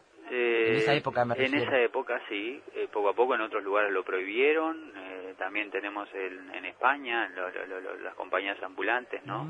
Eh, que incluían también a mujeres, en el caso posteriormente se, se, se- se prohibió y salió también, nació ahí el teatro mimado, ¿no? Claro. eh, inclusive se prohibía la palabra y ellos eh, cómo sacaban recursos de lo prohibido eh, para seguir adelante ¿no? con, Claro. con su creatividad Eh, eh, bueno en, en otros fueron corridos de, de- de distintas lugares regiones de- o de Italia o de Francia y bueno salieron a, a expandirse a incursionar por otros otros países no fuera de fronteras. Y al tener un lenguaje muy particular lo querían eh, por los diferentes idiomas eh, todo fue en la práctica no se fue resolviendo en por los distintos idiomas. Bueno trataban de transmitir la intención las situaciones a través del gesto Claro. Eso enriqueció mucho también, ¿no? Y esto tiene que ver también con, el- con que tuvieran media máscara y, digo, no sé, Sí, estaba para- pensando, tratando de unir. En la comedia del arte existe la media máscara, no no esa máscara que tapa completamente Sí, la cara. sí, de- es una máscara de cuero que, que caracteriza un, un- un tipo, personaje tipo, que el público ya lo identificaba una vez el, el actor aparecía en escena, eh, ya eh, sabía el público qué personaje representaba. Eh, entonces tenemos al pantalone con su barba, su nariz aguileña, este, su, su pelo blanco, en fin, Arlequino con una especie de, de- de- de máscara eh, un poco simiesca, si se quiere. Un traje de rombos. El traje de rombo, que primero eran los retazos de su ropa, era un, un criado nacido de oriundo de Bérgamo, que bajó este, hacia la ciudad y trató de buscarse un trabajo, un siete oficios, ¿no? Entonces por eso lo- los pedazos de recosía su remiendo su ropa, pobre, criado, y luego se estilizó a llegar a los rombos, ¿no? Claro. Que conocemos hoy día. ¿Qué otros personajes? Porque Eh, bueno, estaba siguiendo tu descripción con atención. Sí, eh, Briguela eh, también era de, este, eh, tambi- eh, criado como, como arlequino, eh, Pulcinella, eh, también eh, oriundo de Nápoles, un poco también eh, Nápoles, Sicilia, esa zona, región, como se, si se quiere, lo transponemos a un teatro rioplatense y vemos el malevo, el, el, el taita, un poco Claro. así, ¿no? Un poco agresivo, que lo engañaba mucho a... a Ese es Pulcinella. Ese es Pulcinella. Luego, bueno, el pantalón, avaro, ambicioso, libidinoso con sus criadas, este, el famoso avaro de Molière, ¿no? Con todo Claro. su monólogo famoso de, de- de- de- del dinero, eh, que el mismo, su dios es ese, ¿no? Y su fin, su forma, su existencia es ese. Son arquetipos, como te digo, que en torno, por ejemplo, al dinero pueden surgir cantidad infinita de situaciones que los actores le sacan el jugo, eh, van hasta el extremo de las situaciones en base a esa situación concreta. Y, y bueno, la Esmeraldina, la criada también, enamorada de, de- de Arlequino, que ambos se enamoran, y la sierva como una especie de Arlequín también, que también tiene su especie de traje de rombos estilizado, criada y, y, y- y en la casa de pantalones. Los enamorados, el primer eh, enamorado y la, la dama, la donna innamorata, como dicen, y después había más otras parejas. Luego el, el capitano, que es una burla a, a España, que en esa época, bueno, la expansión este, económica y, y- y política de, de España gravitó mucho en, en toda Europa. Este, eh, justamente era eh, en la época de las guerras con Francia y con Italia, bueno, este, lo, lo- se burlaban de esa manera, que era el capitano Spavento, que muchas veces con su espada quisiera conquistar al mundo y sin embargo tiene temor de, de los mínimos ruidos y de los personajes, hasta Arlequino lo puede asustar. Eh, estaba pensando en, en las figuras que se repiten, las figuras básicas de este de este juego, Sí. que son las que se repiten siempre históricamente en el Carnaval de Venecia. ¿no? Ah, exactamente. Claro, esto es muy, este, ahora, hoy día el Carnaval de Venecia, este, bueno, quedó como algo este, folclórico y, y- y un poco simbólico de todo lo que fue aquello, ¿no? Eh, lo fundamental era ese tablado, como decían muchos, eh, cuatro tablas y una pasión, y como el actor en la plaza de San Marcos, como en el Campielo de Venecia, en los distintos Campielos, y luego en otras ciudades de, de- Italia y de, Europa, representaban al aire libre atrayendo a su público. Posteriormente pasó a los salones, al palacio y a los teatros, ¿no? Eh, Italia y de, de Europa representaban al aire libre atrayendo a su público. Posteriormente pasó a los salones, al palacio y a los teatros, ¿no? Eh, es, es- es rico ver ese mundo tan tan vasto y tan como el actor eh, vivía de su oficio y, Y para su oficio. y ¿no? para su oficio, claro, eran profesionales realmente de, de- de su arte, ¿no?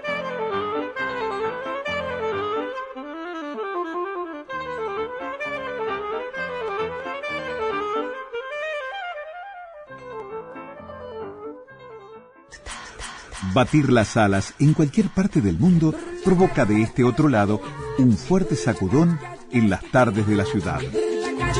Efecto mariposa.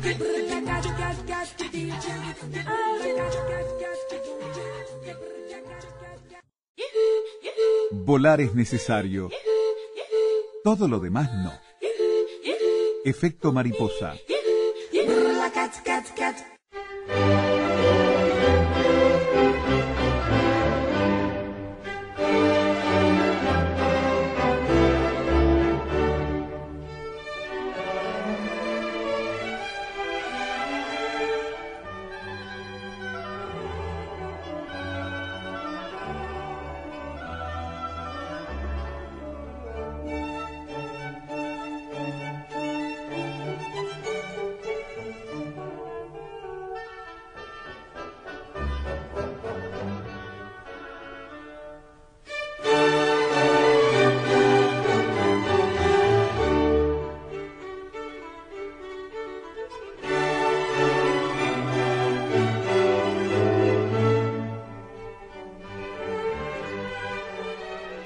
Amigos, brindis por Pierrot, nuestro título de hoy, este libro de Mauricio Rodríguez sobre el disco de Jaime Ross.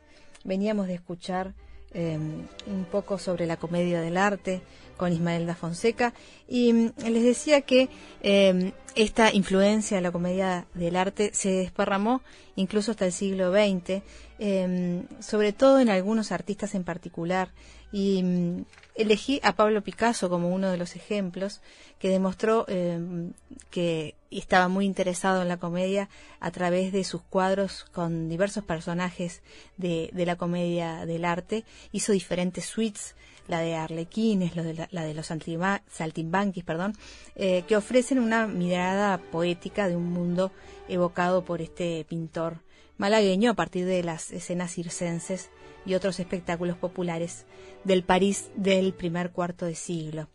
Eh, desde sus cuadros del período rosa, como la familia Saltimbanquis o la mujer del acróbata, hasta esculturas como la cabeza del loco, modelada en barro, tras una visita al circo Medrano. Eh, pero además, eh, Pablo Picasso tenía eh, una intensa dedicación, tuvo una intensa dedicación eh, por el diseño de vestuario. Hizo un total de cinco ballets, el diseño de vestuario de cinco ballets entre 1915 y 1924. Eh, y a través de, también de su amistad con Jean Cocteau se influenció por la comedia del arte. Vamos a escuchar un fragmento de una entrevista que mm, Mariana Marina Sanfilippo, una profesora italiana del Departamento de Filología Extranjera de la, de la UNED, de la Universidad Nacional de Educación a Distancia de España, le hace a Ana Isabel Fernández Balbuena, profesora de dramaturgia de la Escuela de Arte Dramático de Madrid, autora teatral también, eh, Fernández, sobre justamente este periodo de Picasso.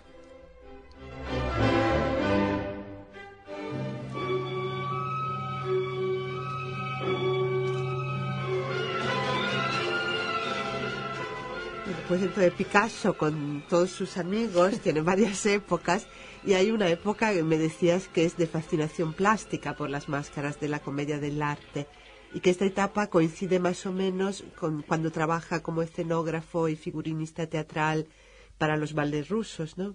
Exactamente, porque Picasso entre las muchas mujeres a las que amó en su vida, pues una de las primeras, que fue su primera esposa, era una bailarina rusa de la compañía de los bailes rusos. Y bueno, pues claro, a él se le abrió un horizonte de diversión extraordinario, porque aunque era una mujer eh, muy dedicada a su trabajo y parece ser muy seria, pues estaba rodeada de gente interesantísima. Y entonces se marchó de gira con la compañía de los bailes rusos a Italia y se pasaron pues allí dos años. Él Cocteau, el director de la compañía, que era Sergei Diaghilev, músicos como Stravinsky, eh, en comunidad y caminando por una Italia que, no tenía nada más que para ellos reclamos estéticos por todos lados, ¿no? Em, entonces, en, esta iconografía del primer tercio del siglo XX de Picasso, todo esto tiene mucho peso. Además, es que el motivo de los saltimbanquis está prácticamente identificado con algunas máscaras de la comedia del arte y a menudo se llama de forma genérica a esta etapa de Picasso los arlequines. pero él los trata como si fueran personajes de circo. Lo que pasa es que los viste como personajes de la comedia del arte. Apollinaire, que fue uno de los primeros comentaristas de estas figuras y gran amigo de Picasso, afirmaba que estas figuras no debían ser confundidas con unos histriones, porque a su juicio eran una especie de semidioses que celebran ritos mudos y que sus contorsiones, más allá de los límites físicos del cuerpo y su desafío a la gravedad, eran una especie de forma de conjurar la muerte, como una herramienta para un exorcismo. ¿eh? Esto hay que ponerse en el contexto de comienzos del siglo y de todo lo que fumaban y bebían estos artistas para entender que vieran en las figuras de la comedia del arte una especie de demiurgos, ¿no? unos, unos mediadores entre el mundo terrenal y el del más allá.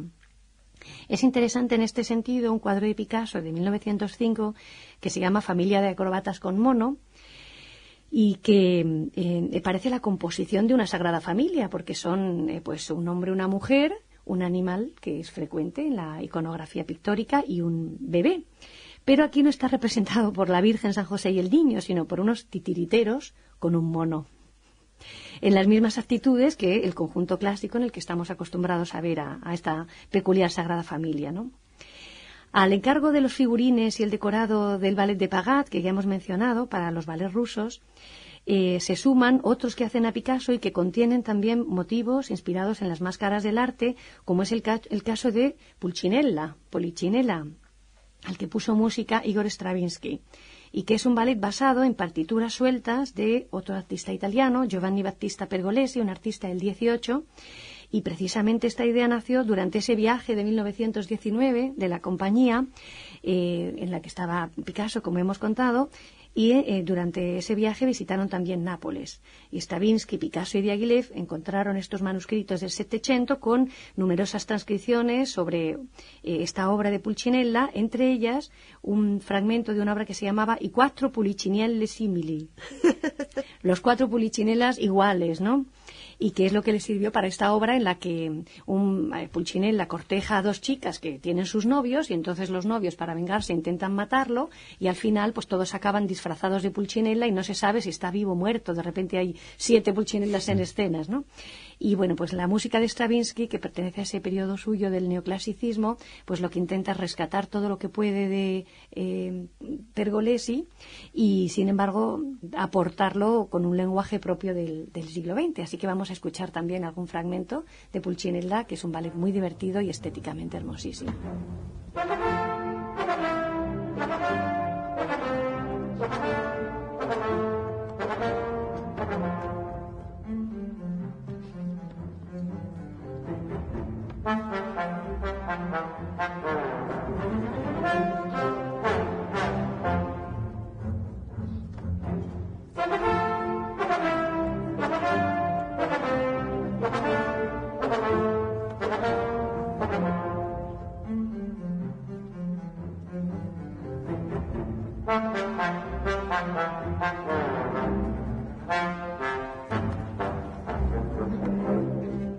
Bueno, y aquí estabas hablando de los años 20, pero la trayectoria artística de Picasso es muy larga. ¿Hubo una evolución temática? Sí, sí, sí. No tanto en la parte para ballet como en, en la parte para el teatro, para la escena. Eh, digamos que los cuadros de Picasso son lugares escénicos por excelencia, porque todo lo que él lleva al teatro es eh, decorado, pintado normalmente, y luego figurines, por supuesto, porque también hacía figurines, ¿no? Entonces estos cuadros suyos, eh, que incluso los que no están orientados a la escena, guardan a menudo la memoria de las experiencias teatrales y viceversa, ¿no? Así lo comprobamos en el último telón que él concibió para teatro ya en los años 30 y que culmina con esa identificación mítica del arlequín picasiano. Este es un, lienzo gigantesco que se llama Despojos del Minotauro vestido de arlequín que está de alguna manera uniendo los dos mundos, ¿no? El clásico de la cultura clásica griega con lo que ya consideramos clásico, que es esto que aportó Italia, ¿no? A partir del Renacimiento al resto de Europa. Es un lienzo de 13 metros por 8 que sirvió de telón de boca, es decir, del telón que se coloca delante del escenario antes de que comience el espectáculo, mientras el público está entrando, para una obra estrenada en París en 1936 que se llamaba 14 de julio, una obra de un francés llamado Romain Roland.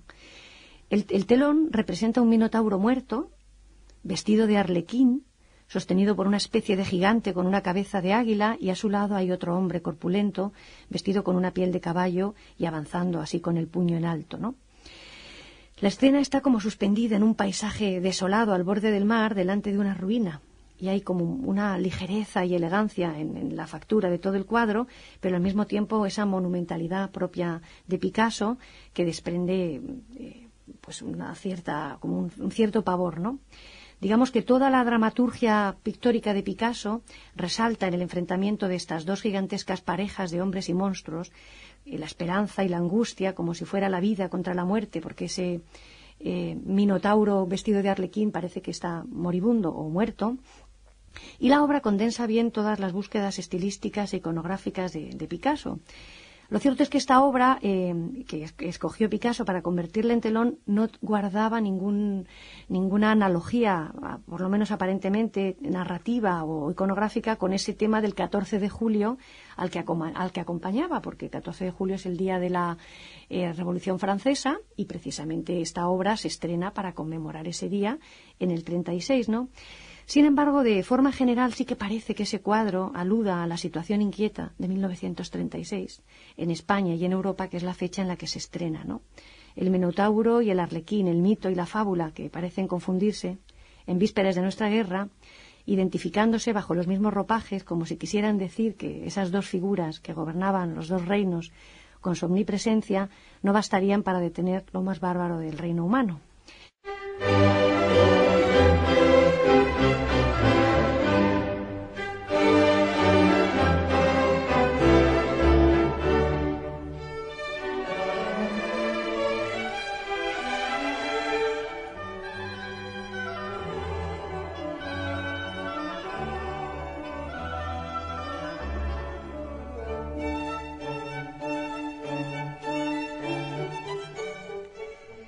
Por Pierrot, nuestro título de hoy para Efecto Mariposa. Eh, mañana nos reencontramos. Un placer haber estado con ustedes esta tarde. Mañana a partir de las 2 de la tarde volvemos con más efecto.